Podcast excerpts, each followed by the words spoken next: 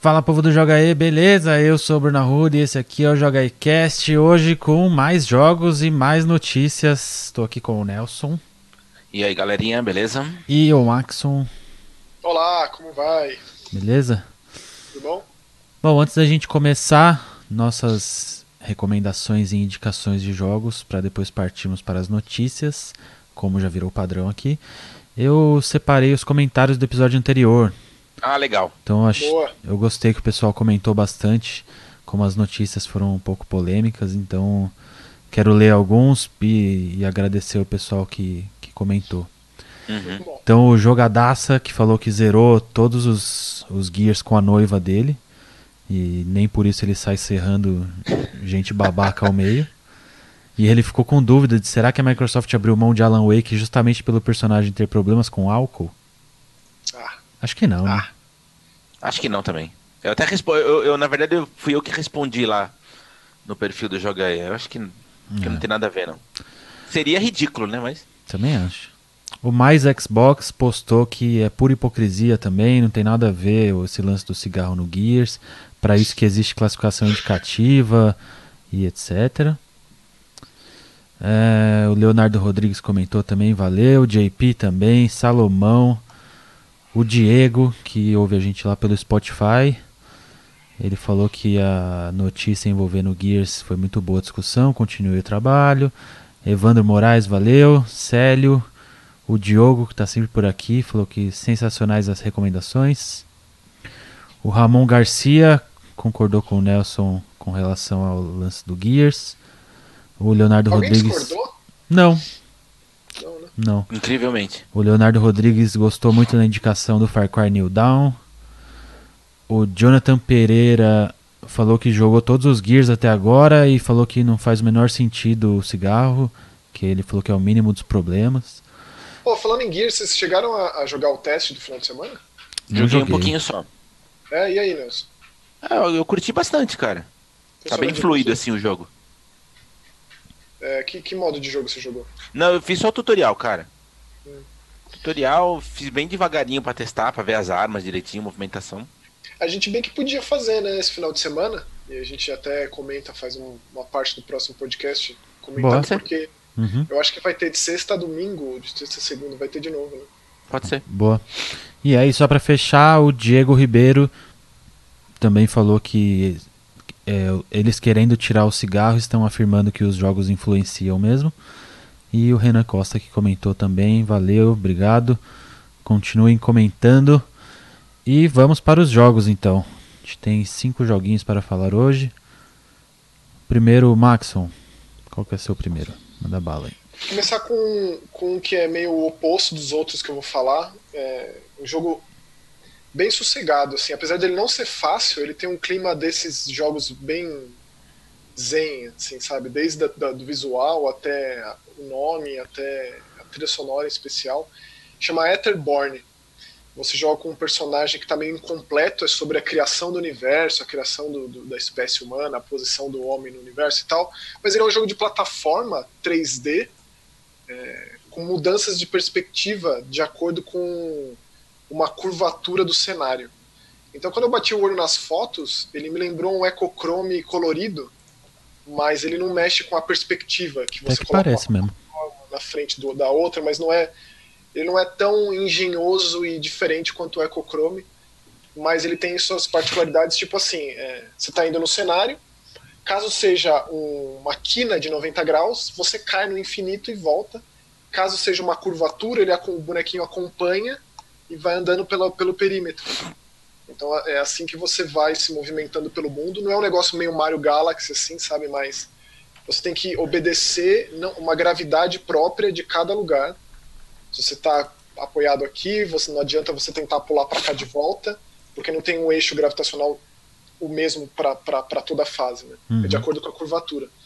Então, é, desde o começo, a, a, as primeiras fases já é já usa essa, esse conceito de uma forma inteligente. Então, caso você não é, não é bem aquele tipo de jogo de plataforma para você pular milimetricamente e tal, na, correndo e tal, mas mais para você pensar nas perspectivas e pegar o item para colocar ali, habilitar uma ponte que aparece e tal. Ele é todo trilha sonora bem calminha, assim. Tem uma, é, pareceu uma... ser bem zen mesmo pelas imagens. É, ele, e ele tem tipo uma, um hub assim que é como se fosse uma árvore que você vai subindo e aí cada fase que você passa, um galho da árvore que abre caminho para você ir para a próxima. Eu tô gostando, eu tô, tô, tô, tô, tô me divertindo com ele. Às Bacana. vezes ele dá uma funde o cérebro ali, mas Etherborn recomendo. Bacana. Em todas as plataformas. Eu tô jogando no Xbox, mas eu acho que saiu de Switch, PC, no Steam também tá, né? Sim. Disponível em todo lugar aí. E o seu, Nelson? O meu não é um lançamento. Aliás, eu não vou indicar nenhum lançamento hoje. Uh, o Maxon já falou desse jogo aqui no canal, que é o The Gardens Between. Tá inclusive uhum. disponível no, no Game Pass para quem for assinante e quiser jogar no Xbox. Foi onde eu joguei nesse final de semana. Eu fiz um Analisa E, tá aí no canal. É, é, é. Vou colocar na descrição. Uhum. E, então, só para corroborar o que o Maxon já tinha dito, é... cara, é um jogo muito muito bacana. Assim, ele, ele tem uma, uma aura de simplicidade, mas ao mesmo tempo, quando você começa a jogar, você percebe como engenhoso ele é. Ele não é longo, é curto, acho que são sete mundos, se não me engano, com, com duas fases cada mundo. E essencialmente, é, o cenário é bem pequenininho, ele é um. É, digamos que é, é uma câmera fixa que, que gira no próprio eixo, assim, 360 graus, para você conseguir enxergar todo o, o cenário. E essencialmente você vai para frente e para trás controlando o tempo. Então você pode acelerar o tempo ou retroceder. Uhum determinados elementos do cenário eles são imunes a essa mudança temporal. Então você é, resolve os enigmas justamente movendo o tempo para lá e para cá e encaixando esses objetos em lugares certos do cenário para que você consiga avançar até o final da fase. É muito gostosinho, é bem simples. Você aprende a jogar em dois segundos, assim, sabe? Ele é muito intuitivo. E é uma delicinha. E tem uma história muito bacana. Assim, embora não tenha sequer uma palavra dita durante o jogo, e se não me falha a memória, acho que tem uma única palavra escrita no jogo que faz todo o sentido quando você termina. E é uma história bem bonitinha, bem, bem gostosinha, de, de, conta a amizade de, duas, de dois adolescentes. E eu recomendo muito, mesmo para quem não gosta muito de quebra-cabeça, porque assim, não são enigmas muito complexos. Na verdade, ele é um jogo de observação que, que brinca com a perspectiva. E, e são coisas muito lógicas, assim. É, não, não tem muito um lance de você ficar travado ou de ficar em tentativa e erro. Ele é bem é, tranquilão, assim, para você terminar as fases. Eu recomendo muito, principalmente para quem já assina o Game Pass. E é legal que até o lance das conquistas é diferente, né? Exatamente. As conquistas elas não são óbvias, né? O Maxon sempre brinca que é legal quando o desenvolvedor ele consegue achar um, um meio para a conquista ser um, um além do óbvio, né? Assim, não basta você ir do ponto A ao ponto B. Existem pequenos detalhes que também envolvem observação do cenário, não é nada muito difícil mas que fazem toda a diferença. E aí você é, tem até um motivo a mais para voltar nas fases e descobrir como é que você destrava as conquistas. E tem um detalhe interessante que me chamou a atenção, que eu reparei é, depois que eu terminei. O, o jogo ele é financiado, ou, ou, pelo menos parte dele é financiado pelo governo australiano, né? Um, é, a desenvolvedora é da Austrália. E eu, eu tenho reparado que muitos jogos independentes é, contam com o apoio dos seus respectivos governos. O Canadá parece que tem um, é, tem um, um um incentivo muito forte do governo para algumas obras, e agora eu reparei nesse da Austrália também. Mas de toda forma, é, fica a minha recomendação aí, que é um jogo muito, muito bacana. Eu fiquei positivamente surpreso. Eu, eu, gosto de sempre pontuar isso também. Eu até esqueci de falar, eu tinha até reservado aqui um espaço para uma abinha aqui. É, o Etherborn ele é o primeiro jogo desse estúdio de Barcelona chamado Altered Matter. E se você entrar no site dos caras, tem lá a filosofia deles, do porquê que eles fazem, porquê que eles resolveram fazer desse o primeiro jogo. É bem, é bem legal nesse sentido. E Nelson, você não lembrou do Brothers quando você, com relação ao lance das conquistas? Que é. Então, é justamente, é porque são, são conquistas assim, você precisa fazer alguma coisa que está fora do óbvio, né? Assim, você não, não é simplesmente resolver a questão. Mas tem pequenos detalhes ali que se você correr, você deixa passar. É, é bem legal, muito, muito bacana. Nunca vou esquecer aquela fase específica da, da TV. É, é muito demais. É. Entra na TV e um jogo lá dentro. Um jogo dentro do jogo e tal, né? Muito legal. Isso, é bem, é bem legal. Mesmo. Eu espero que as pessoas joguem. E assim, é um, é um passatempo relativamente rápido, né? O jogo deve ter, sei lá, umas duas, três horas. Muito, muito bacana mesmo. Da hora. Eu, como não tenho recomendações hoje, já tô com uma abinha aberta aqui anotando todas as indicações de vocês. Já que essa semana eu fiquei lá no FIFA, fiquei no TFT, então. Né? Esses jogos infinitos. Conseguiu que... fazer a platina do FIFA, Bruno? Não, mas o Thierry volta de viagem hoje. ah, já... depende do Thierry. Eu já tô marcando com ele. Pra... Vai sair. Antes do FIFA 20 sai. e o seu, Max? O seu próximo não tem nada de fácil, né? É, o meu próximo é, é difícil de uma forma que nem mesmo quem gosta de jogo de navinha é, é meio que, não vou dizer aceitável, né? Mas é aquele tipo de coisa que só tem uma vida para acabar. É tenso. É, é o famoso uma é, ficha. É, e não é, ah, reinventa a fase, recria, não tem nada desses roguelike chato da vida aí, não. Dá pra você decorar a fase, mas é realmente difícil, até porque ele tem umas mecânicas que. Não vou dizer que torna que faz ter sentido uma vida só, mas tem como contornar isso. Então ele, ele é um jogo de navio, ele tem toda uma estética, ele chama Pau, Pau Arumi, ele tem uma estética meio asteca, assim, ele tem um visual bem. chama bastante atenção, é bem é diferente. bonito. É, eu, eu, fui atrás justamente por causa disso. É, ele é totalmente 2D, apesar de ser 3D, às vezes a câmera faz um, umas movimentações malucas, mas é só em cutscene, ele é só uma movimentação, ele é top-down, né, então é de baixo para cima. É, e aí ele tem as, as, particularidades. Você consegue logo de cara dar três tipos de tiros diferentes, com, a, de, com as cores respectivas no botão. É, e eu não sei se isso é, é, fica adequado a cada console, mas pelo menos no Xbox, é, cada, cada botão tem meio que sua cor e ele atira com a sua cor. Tipo, o B é vermelho, é, o X é azul. Mais fácil de memorizar, né? É. E aí tem, tem esses dois recursos. Se você atira no inimigo da mesma cor que o seu tiro, o inimigo amarelo e o seu tiro é amarelo, uhum. você recupera seu escudo. Então você tem uma barrinha de escudo ali embaixo, fica à esquerda. É, acaba essa barra, morre, você toma dano. E aí do outro lado tem uma barrinha de super. Que se você. É, é, e o jogo se chama, né? Um Jokenpo, um pedra, papel, tesoura de navinha. Se você atira no inimigo com um tiro é, que ele é mais fraco, você enche essa barra de super tem três níveis e aí você consegue uma explosão que acerta, dá para fazer até 500 hits, muito mais que isso. É, e aí ele, ele corresponde à cor aqui embaixo. É claro, leva um tempo para memorizar, mas assim que você aperta, por exemplo, o botão vermelho, aqui à direita embaixo, é, já mostra qual que é o inimigo fraco para aquele botão, que vai encher sua barrinha de super. Então fica nessa dinâmica o tempo inteiro, enquanto você pensa nisso, tem aquele monte de bala na tela, de tiro de projétil na tela.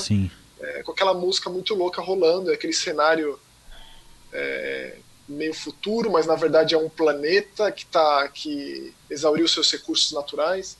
Eu achei bem legal, tipo, eu pretendo ir até o meu limite, assim, porque é, tem, tem, tem um limite para quando você suporta esse sofrimento, né? E eu, eu já, tipo, joguei no normal, consegui chegar no segundo chefe, é, voltei pro fácil, não consigo passar da terceira fase, nem arrisquei o difícil. E aí vale, vale só uma ressalva rapidinha, né, Max? É, duas, na verdade. A primeira é que no fácil você tem uma fase a menos, né? Isso, verdade. São, são cinco estágios do jogo, mas é, os cinco só a partir da, da dificuldade normal.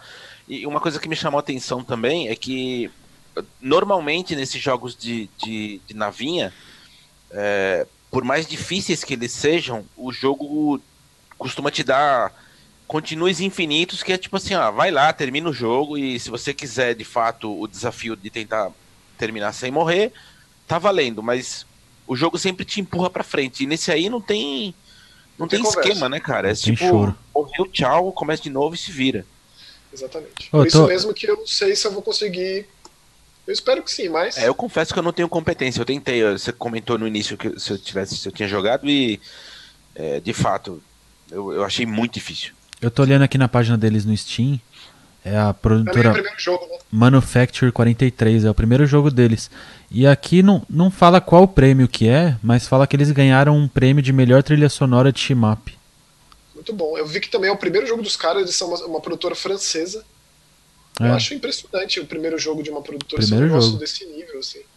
Tipo, é, é, ele tá dentro de um gênero muito consolidado, É. mas tem umas ideias muito legais. Pra conseguir se destacar, né? Porque senão era só mais um, né? Exatamente. Animal. Fiquei curioso por esse. E o seu, Nelson? Olha, eu tô tirando a minha a minha lista da vergonha da frente, né? Eu sei que ainda devo muitos, mas eu comecei a jogar o, o Raid 2 finalmente. Eu tinha testado Hum. no anúncio da Bethesda lá a 2 e 3 Eu joguei aqui no canal um pouquinho. e agora eu comecei a jogar pra valer assim, né? Peguei firme e falei, ah, vou terminar isso aí. Você gosta do primeiro, Nelson? Então, cara, eu, eu- não muito, muito honestamente. É, e assim, são muito diferentes, mas muito assim, é um, é um abismo de diferença entre um e outro, porque o primeiro ele tenta se levar a sério, ele tem uma postura muito de, de, né, de seriedade, enfim. E esse ele deixa claro que não é. A ideia não é essa. Embora tenha lá aquela- aquelas histórias bestas que você já imagina do FPS, mas o jogo tem muita piadinha, o jogo tem aquele, aquela cor absurdamente é, anos 80 e muito neon, é ao mesmo tempo misturado com um universo meio de Mad Max. É, Gostei é demais bem Mad do- Max. Do É, do design estúdio, dos carros, muito legal. Exatamente, é Avalanche, né? É. É, Mas tem um detalhe que, assim, que pra- pra mim já pegou logo de cara e eu tenho certeza que se você curte mais ou menos o mesmo estilo que eu, você já, já vai ficar com ele na, na agenda aí, que é o seguinte, os jogos de tiro que a Bethesda publica são impressionantes como eles têm um, um DNA próprio, assim, sabe? É, é fácil de identificar. Tem aquela pegada de, de shooter antigo que não tem regeneração de energia, é, é um negócio muito mais visceral, assim, sabe? É muito mais frenético. Você pega o Doom, você pega o Wolfenstein. Grosso modo, é mais ou menos aquele sistema de jogo.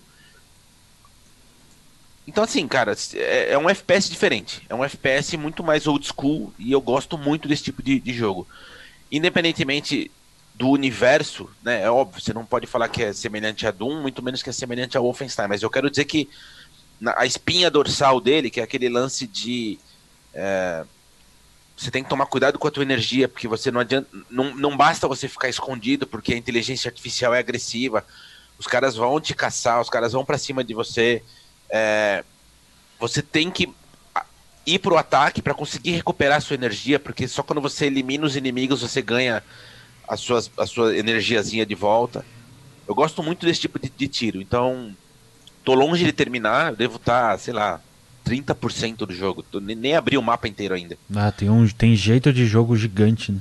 Não, é assim, Bruno, o mapa não é gigantesco, já percebi que não é uma coisa assim de deixar de cabelo em pé. É, é um tamanho relativamente normal, digamos Mas tem, assim. mas tem pra- bastante coisinha pra fazer no mapa, né? De Muita missõezinhas missão. assim. é. É, tem a missão principal, se você quiser ir direto para terminar a história, mas tem muita missão paralela para você habilitar, habilitar mais poder para as armas, mais poder para o personagem. O jogo é bem sanguinário, acho isso muito legal também do- dos FPS da, da Bethesda, que assim, se é para ser violento, não tem, não tem problema, entendeu? É violento e ponto, ponto acabou. Você acerta o cara no meio lá, espatifa, voa sangue para todo lado. É, embora eu não tenha terminado, não posso dizer se o jogo vai se manter até o final desse jeito, mas do, do tanto que eu joguei até agora, eu já gostei muito a ponto de dizer que vale a recomendação. Então, para quem curte esse gênero, é, principalmente dos jogos lançados pela Bethesda, eu acho que a recomendação tá aí de ir, inclusive pro Maxon jogar. Eu? sei que- é lógico, pô, você jogou o Wolfenstein e gostou? Ah, mas eu gosto do Wolfenstein é que ele é linear, né? Ele não é essa Mas- coisa louca de mundo aberto, de. Não, Maxon, mas esse daí, embora ele seja mundo aberto, você consegue ser linear, entendeu? Porque assim, as missões são bem delimitadas, você fala, meu, eu vou do ponto A ao B, você vai e faz o que tem que fazer. Não é um mapa tipo Far Cry, não é um mapa Assassin's Creed. É um. Você pode explorar se você quiser, mas não é necessariamente obrigação sua fazer isso, sabe? Então dá, dá para você jogar na linearidade numa boa. Eu recomendo sim. É, eu gostei do visual lá, tem muita monstruosidade. no Cara, jogo. o visual do jogo é impressionantemente bonito. É muito bonito. É, eu gosto muito de, de efeito de iluminação. Eu sempre presto atenção nesse tipo de, de coisa nos jogos. E nesse jogo é, é de cair o queixo, cara. O flare da lente, a, a mudança de, de horário do jogo é muito legal, muito E bem é, feito. é dublado também, não é? É dublado. E muito você- bem dublado, diga-se de passagem. Então a Bethesda tá aprendendo, né? Tá, tá, tá melhorando a Gostei dublagem. da dublagem e as traduções que eles deram para as conquistas são hilárias, são muito legais. Então assim, tem um humor bem escrachado ali no meio. É muito legal. E você que acabou de acabar o, o Far Cry e o tempo todo se fez essa comparação visual, você tá sentindo isso? Eu até esse momento eu acho o Rage mais bonito. Caraca. É, eu achei ele bonito quando eu joguei. Eu acho que foi Isso uma live que eu fiz Far no Cry seja lançamento. feio, né? Evidentemente. São propostas É, é- diferentes, mas até porque o, o Far Cry tem muito mais vegetação e esse daí, essencialmente, você joga num mundo devastado, então é terra pra todo lado. Mas o sistema de iluminação é muito bom, então enfim, eu, eu acho que eu, nesse sentido o Rage é- tá um pouquinho à frente. Boa. E por falar em, um, em Bethesda, em tiro, Wolfenstein, Muito BTs nesse programa. é. Maxon jogou The Old Blood, é isso? É, eu tô bem ansioso pro Young Blood, que sai na sexta agora, né? Sim. Certamente faremos um- uma gravação sobre ele especificamente, porque eu acho que vai ter um conteúdo bom. Até Isso. porque é a primeira parceria da Machine Gun Games, que, são, que é a subsidiária da, da Bethesda que tem cuidado dos Wolfenstein desde a retomada do, do New Order, né? Uhum. E vai ser em parceria com a Arcane, os caras do Dishonored, É. do Prey. E já prometeram muitas mudanças, a principal delas ser cooperativo.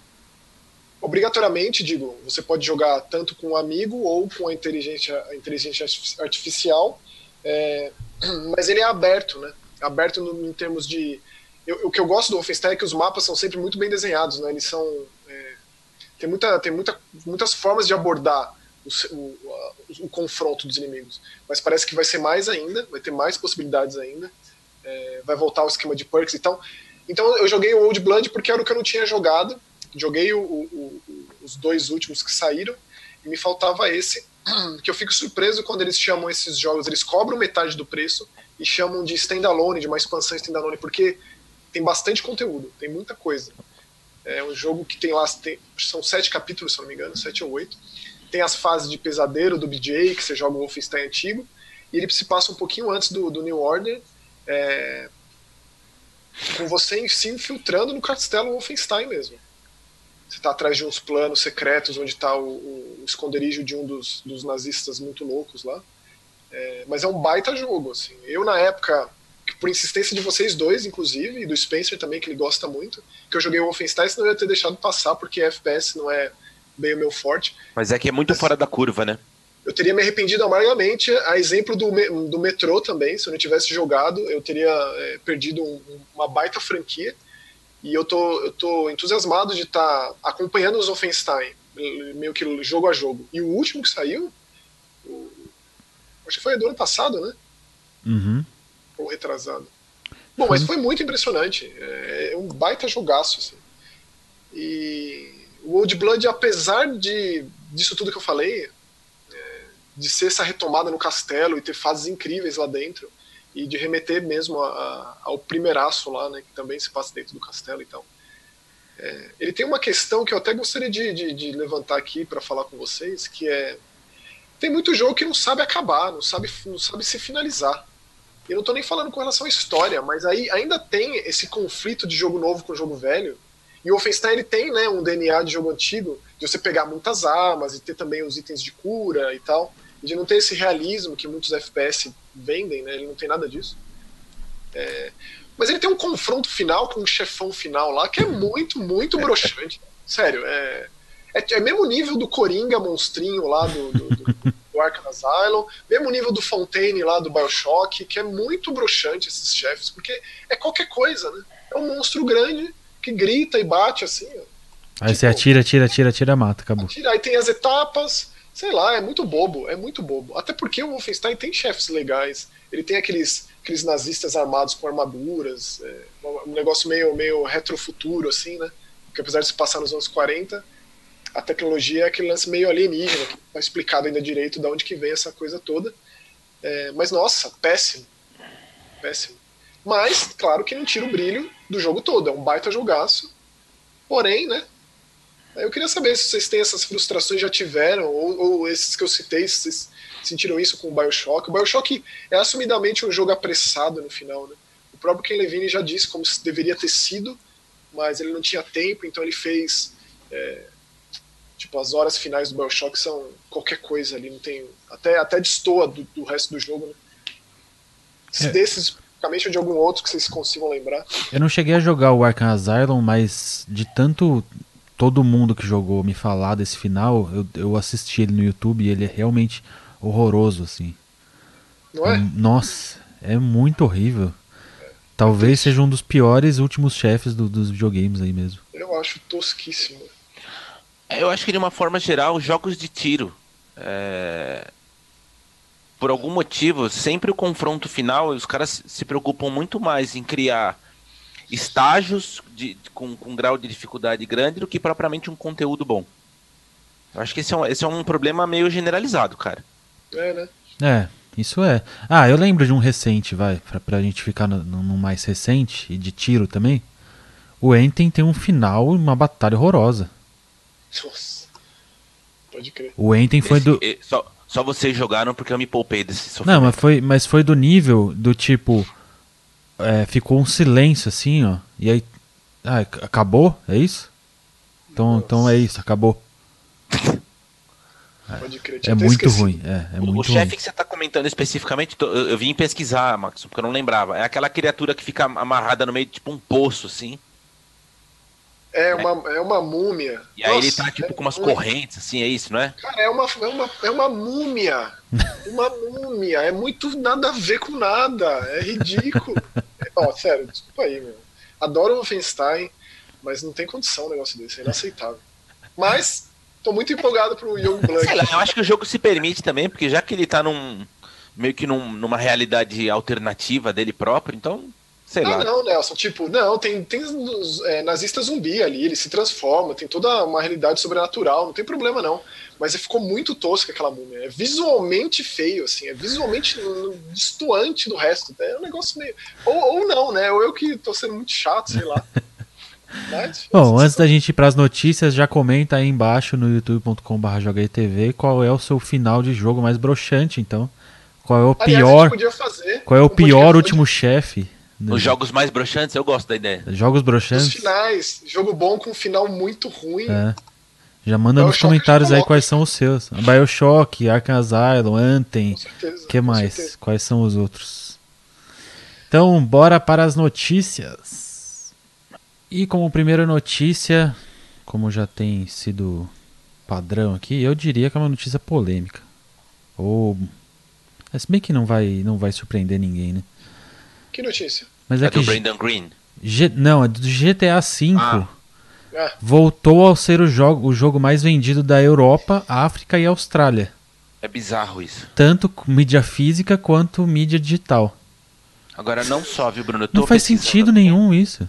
Não, é- eu acho que faz, sabe por quê? Porque é um jogo que constantemente tem atualização e as pessoas é, são fanáticas pelo modo online desse jogo. Não, tudo bem, eu, eu, eu entendo. Eu tenho a impressão, é, e é, assim, é absoluto chutômetro, tá? De que quando a pessoa vai comprar um, um console novo, seja um Xbox, um Play 4, enfim. Ou, ou o cara que vai jogar no PC, o cara compra e pensa assim, não, eu vou comprar pra jogar GTA. Deve ser isso. Não, pode ser. Que É, é um, impressionante. é um dos, é um chute bom, porque olha. Eu tô aqui no NPD, é o site do NPD Group, que é o. é- é- eu não sei se é uma associação, como é que eu chamo isso, mas enfim, é um órgão que ah, contabiliza as vendas de jogos e consoles e tudo mais na, nos Estados Unidos especificamente. Uhum. E aí eu, eu vim pesquisar aqui para saber é, do mês de junho de 2019, por curiosidade. Ah, GTA V é o quinto mais vendido. O mês passado É, era o É um quarto. fenômeno. Na verdade, assim, isso aí vem em decorrência do anúncio do cassino, da antecipação de uma atualização nova, né? Meu, mas, Mas, é assim, muito. aí, aí tem. É, o pessoal que joga, já tem o jogo e joga, espera esse tipo de coisa. É, esse tipo de anúncio faz com que pessoas que não têm o jogo comprem o jogo? Então, faz muito sentido mesmo. Ah, mas parece que sim, né? Então, mas eu acho que vai nessa na do, da- na do Nelson. Ou algum bundle específico, ou alguma promoção em alguma loja é, local específica, ou Olha, Marcos. especificamente. Mas, por exemplo, por exemplo, essa, essa lista de top 10 aqui, ó, é a semana que acabou no dia 14 de julho, então é bem recente. O primeiro lugar é GTA V. O segundo lugar é o Crash Team Racing, é, que é lançamento. O terceiro lugar é o Super Mario Maker 2, que também é lançamento. O quinto lugar, ó, o quarto lugar é Fórmula 1. Hum, não é lançamento isso, né? Fórmula 1 O 19, 2019? é, É, né? faz menos de um mês que saiu. É. Aí Dragon Quest Builders 2, que é lançamento também. Também. É, e daí só, porque daí em sexto lugar tem o Rainbow Six Siege, que também eu já acho bem impressionante isso. Quantos anos tem o Cid já? Uns três? Daí Mais? mais, viu? É, acho que um pouco, eu, eu vou confirmar aqui, mas acho que um pouco mais. E aí abaixo do é 2015, tem quatro anos já. Nossa. Dezembro o GTA é de 14 ou é 2015. 13? 13. O GTA é 13. Rapaz. Aí saiu, um- saiu 360 PS3. né? Isso. Depois Isso. saiu PS4, Xbox, Xbox, One. depois PC. É isso. E o FIFA 19 também é bem impressionante estar aqui em, em sétimo lugar, porque já tá, vai sair o 20 já, né? E continua sendo uma, um dos Então, isso, isso especificamente são os números da Europa, correto? É, aqui é. Ele fala que é. Tem uma sigla aqui. E- E- EMEAA. Que é Europa, Middle East, que é. é, tem os países aqui, mas são, são muitos países, tipo. Tá. Aí ele inclui Austrália e inclui África. Ou seja, são muitos lugares somados. É, tipo, praticamente todos os países da Europa estão nessa lista aqui. Então, tipo, desde os menores, tipo, Bulgária até Alemanha, Grã-Bretanha. Aí inclui Nova Zelândia, é, inclui. E aí inclui os países do. do, é, Do Oriente Médio. do Oriente Médio. Então, é, aí. Catar, Arábia seja, é- Saudita. É ainda Japão, mais Estados impressionante, Unidos, né? Coisas, né? É, tem- seus órgãos pra. É, isso aqui é. É, então. É, praticamente tirando América Latina, Japão e Estados Unidos, vai. É um troço muito impressionante, cara, pra um jogo dessa idade.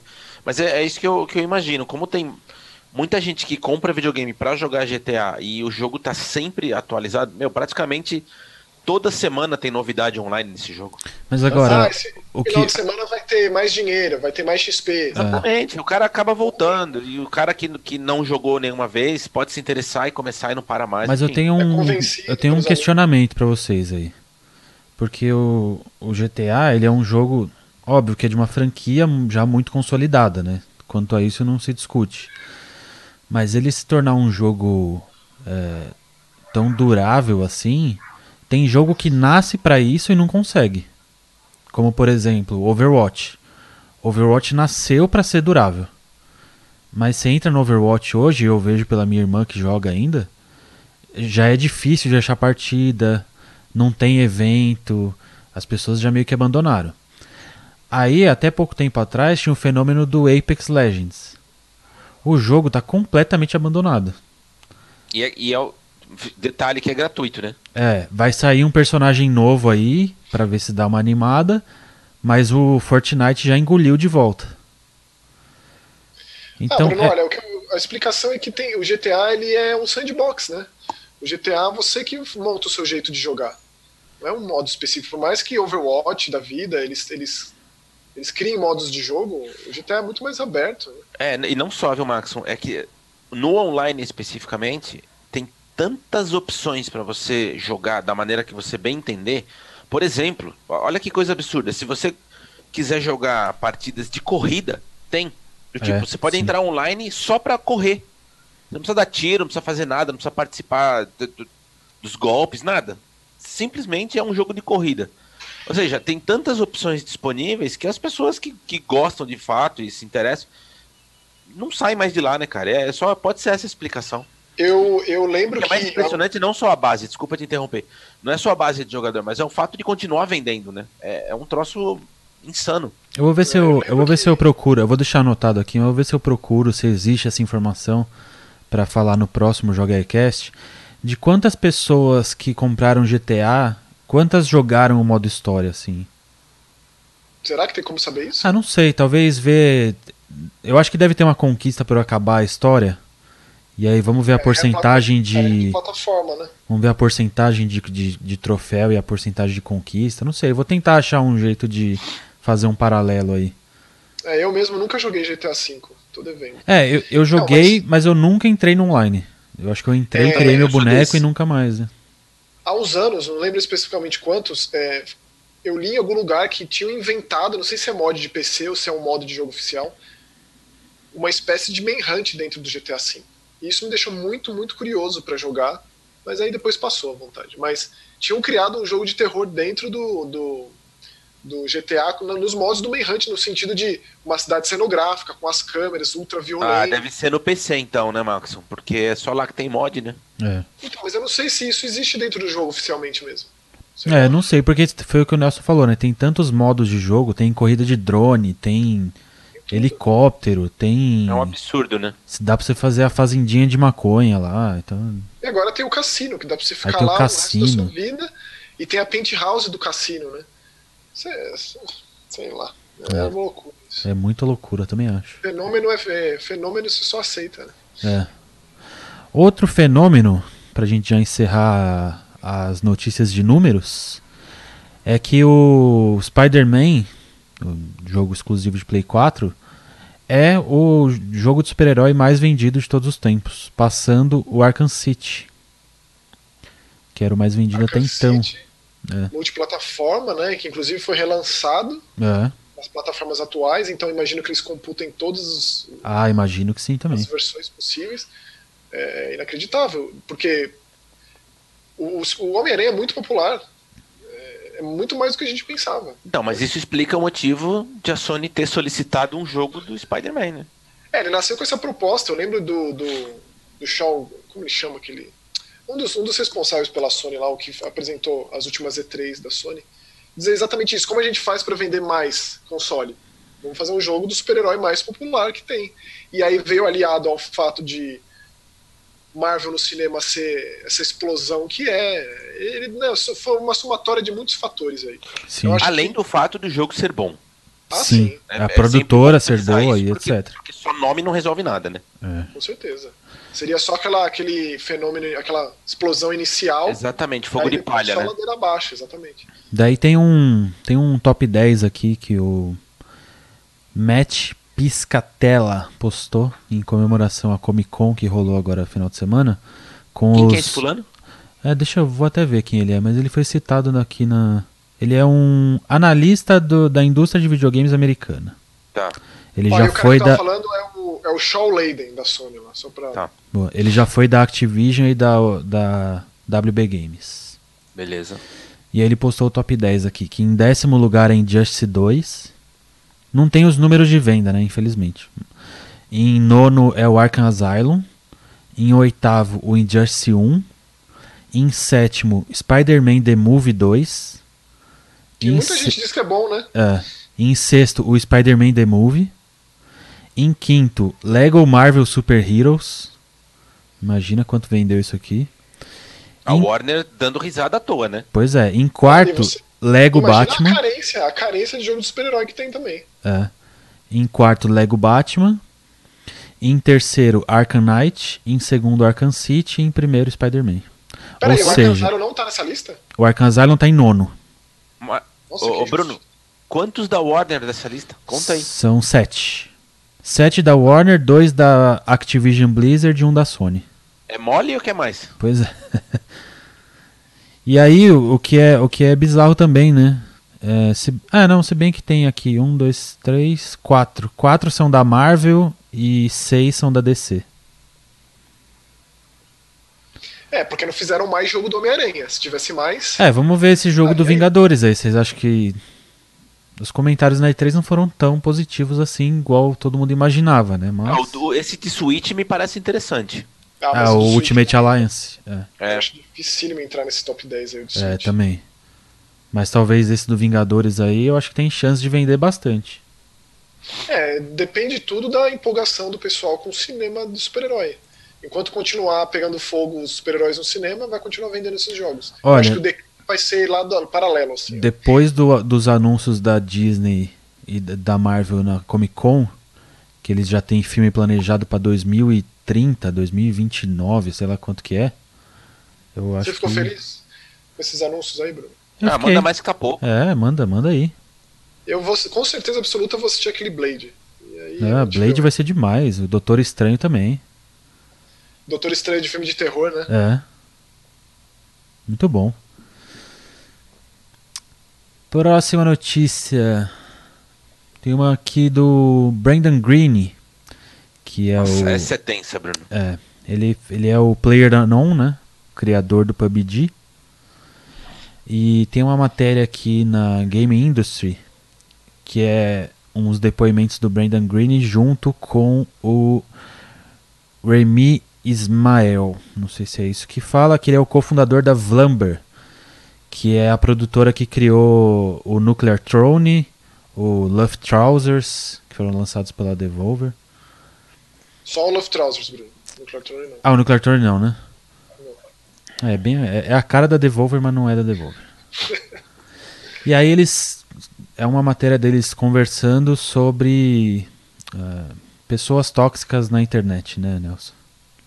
Conversa Cara, agradável. Nossa senhora, mas olha, Max, essa notícia é, é de embrulhar o estômago, cara, porque. Olha, eu, eu, eu vou, vou falar o que eu penso, vou tentar filtrar um pouco. É, essencialmente, ele reclama. Não é que ele reclama, ele- na verdade, ele faz um desabafo dizendo que. é, ele recebe muitas mensagens de. de pessoas odiosas desses, desses vermes que não tem absolutamente nada o que fazer de útil no planeta, xingando, e ele falou que ele já sabe lidar com isso, que ele, que ele já se habituou com isso, mas que eh, em alguns momentos chegou-se ao ponto de gente falando que ia matá-lo, falando que ia matar a família dele, sugerindo que a filha dele fosse abusada, e daí pra baixo. Ó, não, tem- tem... uma lá que é tensa. Tem a Tudo- mais tensa é que ele por conta. Tudo por recebeu a conta. foto da, da, É. da, da- da sacada da casa dele. o cara que recebeu a Exatamente. foto da, da, da porta da casa dele, é, eu acho. Aí virou o filme do David Lynch aí, meu. E aí ele, ele diz, né, as, as razões pelas quais ele recebe essas mensagens é que um update do jogo às vezes atrasou um pouquinho, ou um bug, um bug que foi descoberto e aí ele, evidentemente, a equipe vai trabalhar para resolver, mas as pessoas pensam que tudo é mágica e que o mundo gira em torno do umbigo desses desocupados. né, É, E, e aí ele fala um negócio que me chamou muito a atenção, que na verdade reverbera para qualquer outro para qualquer outro profissional de qualquer indústria, de qualquer área, enfim. É, as pessoas que estão na internet esquecem que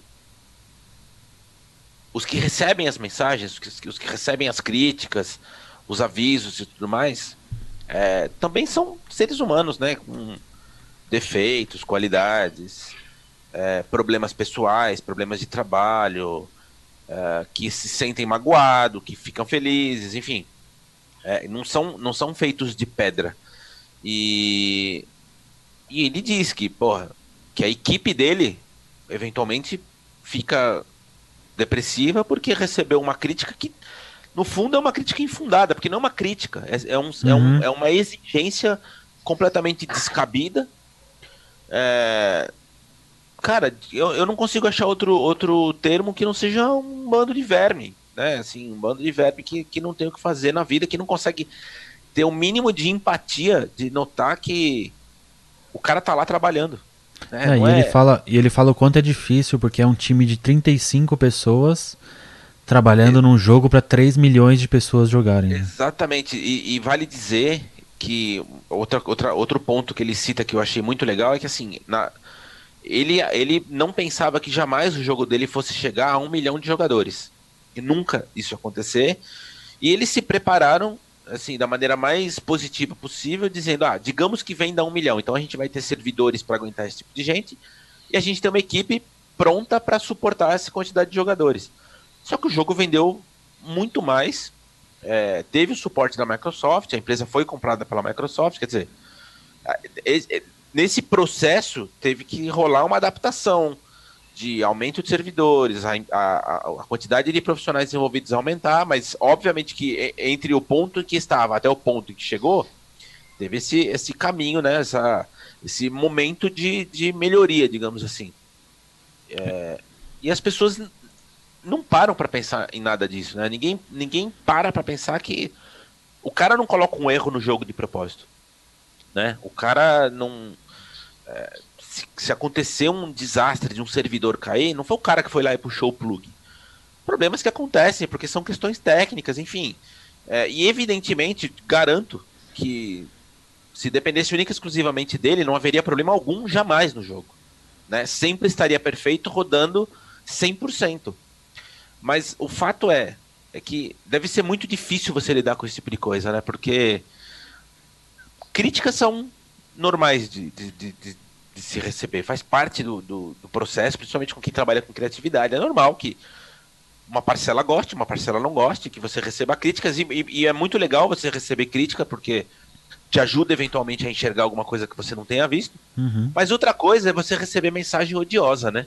É você desejar que a filha do cara seja abusada. Que, que tipo de, de, ser humano é, tem a capacidade a, e a, a, coragem de escrever? Que coragem é um termo forte também, né? Porque o cara tá atrás do teclado. Ah, e na internet tudo é fácil, né? Escondido pela, a, pela anonimato, ele pode falar o que bem entendeu. O que eu quero dizer assim.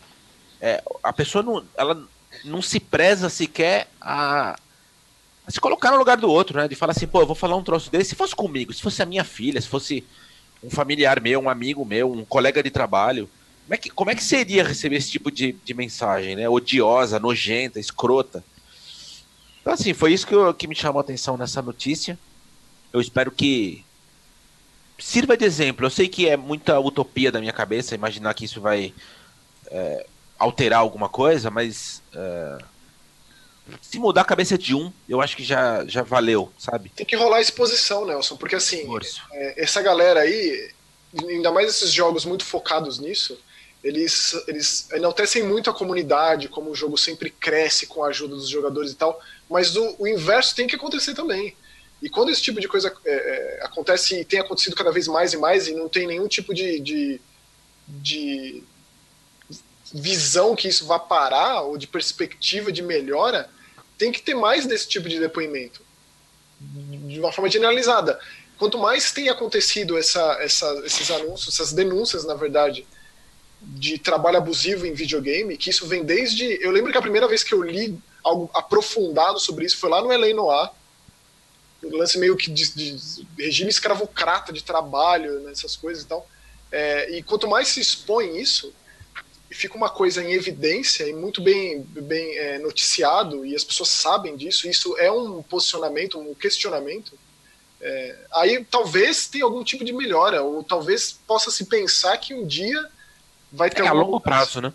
Porque, por exemplo, é, esse documentário recente aí que saiu do, do, do making off do God of War, que foi promovido pela Sony, é uma coisa bem feita, eu recomendo assistir, é, porque goste você ou não do jogo, é legal, pelo menos eu tenho, caso você tenha curiosidade, eu tenho curiosidade de saber como são feitos os jogos, como pensam as pessoas que estão por trás do game design e tal, mas é, eu, eu, não vejo como algo saudável, positivo, enaltecer o fato de ter se dedicado integralmente ao jogo por meses a fio, sem ver a família e tal. Isso não é bom, isso não é, isso não tem que ser um ponto positivo. é, eu concordo. Ser não, isso tem que acabar. Eu acho que talvez trazer para isso todas essas, essas, discussões negativas, elas serem tidas, né, serem é, expostas e, e, ser uma coisa mais rotineira, tal qual é.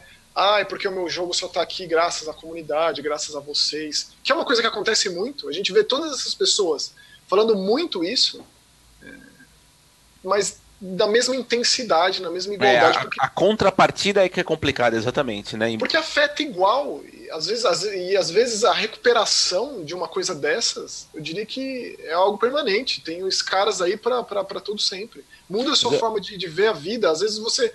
Quantas pessoas a gente conhece que trabalham em grandes jogos? Outros casos, melhor, né? É, e, e um detalhe interessante. Empresas que saem para as empresas menores sobre, sobre esse tema que você está dizendo, o, o Brendan Green também comentou, Maxon, que eu achei bem legal, que assim, ele está envolvido em outro projeto agora, né? Ele, ele ele gerencia lá o, a PUBG Corp e tal, mas ele está envolvido num outro projeto que ainda não foi anunciado e tal. E ele comentou que o desejo dele, também não sei se isso é utópico, até que ponto ele vai conseguir implementar esse tipo de coisa, mas que a ideia dele é a felicidade do funcionário primeiro, a saúde do funcionário em segundo e o jogo quando der. Então, assim, é, ele, ele tá propondo que em um dia da semana os funcionários façam o que bem entenderem. Então, assim, seria na verdade quatro dias de trabalho e um quinto dia para se fazer o que bem quiser. É, e, ele, e ele incentiva, inclusive, ele disse que partiu dele, ele está tentando dar o exemplo, que é de passar mais tempo com a família dele. Ele falou assim: então, ó, final de semana, ele desliga o telefone, eu vou para minha casa, eu não falo de jogo, eu não falo de, de trabalho, eu não quero saber o que está acontecendo, eu vou para ficar com a minha família no sábado e domingo. Volto para trabalhar na segunda-feira. Então, quer dizer, a, além do cara já ter passado por essa situação escrota de, de, de ter sido hostilizado na internet, é, certamente ele deve ter comido o pão que o diabo amassou com essa história do PUBG, né? Imagine, imagine. É, bem é, eu acho que é um, é, um, é um debate que tem que ser tido e quanto mais a gente falar sobre, talvez a gente consiga ver alguma melhora a longo prazo. A Nintendo, prazo. a Nintendo não foi uma que soltou um comunicado esses tempos aí de que o jogo iria atrasar. Foi. Mas ó, foi o Animal Crossing, né? Ó, vai atrasar, só que vai atrasar, porque ninguém vai trabalhar mais e o jogo para ficar bom vai demorar e é isso. Foi. As pessoas vão continuar trabalhando no horário normal. Todo e mundo... o Yves Guillemot lá na Ubisoft, né? O cara que enalteceu na, na, na, época da polêmica da EA, dos acionistas, que mandou um monte de gente embora. Sim. Ele fez questão de, de aparecer a público e dar, dizer como eles, eles como é importante a sanidade dos seus funcionários, né? Como é bom os caras terem uma saúde mental é, mínima que seja. Tipo, eu fico deprê, eu fiquei deprê vendo as pessoas falando isso, como se fosse algo bom, assim, né? Ah, eu me de corpo e alma me dei para esse projeto, tanto tempo que eu não vejo. É, mas é que é engraçado, né, Max? Aqui, assim, você consegue entender o que o cara tá dizendo, que assim, pô, eu, eu, eu, eu investi, sabe, a, tudo aquilo que eu imagino pro jogo, eu me dediquei de fato, mas a, a própria pessoa não consegue perceber o quão nocivo é esse investir tudo, né? É, já tá dentro do sistema, já é uma engrenagem ali que só tá né, rolando, tipo. É, isso não pode mais ser enaltecido, isso é problemático, isso é.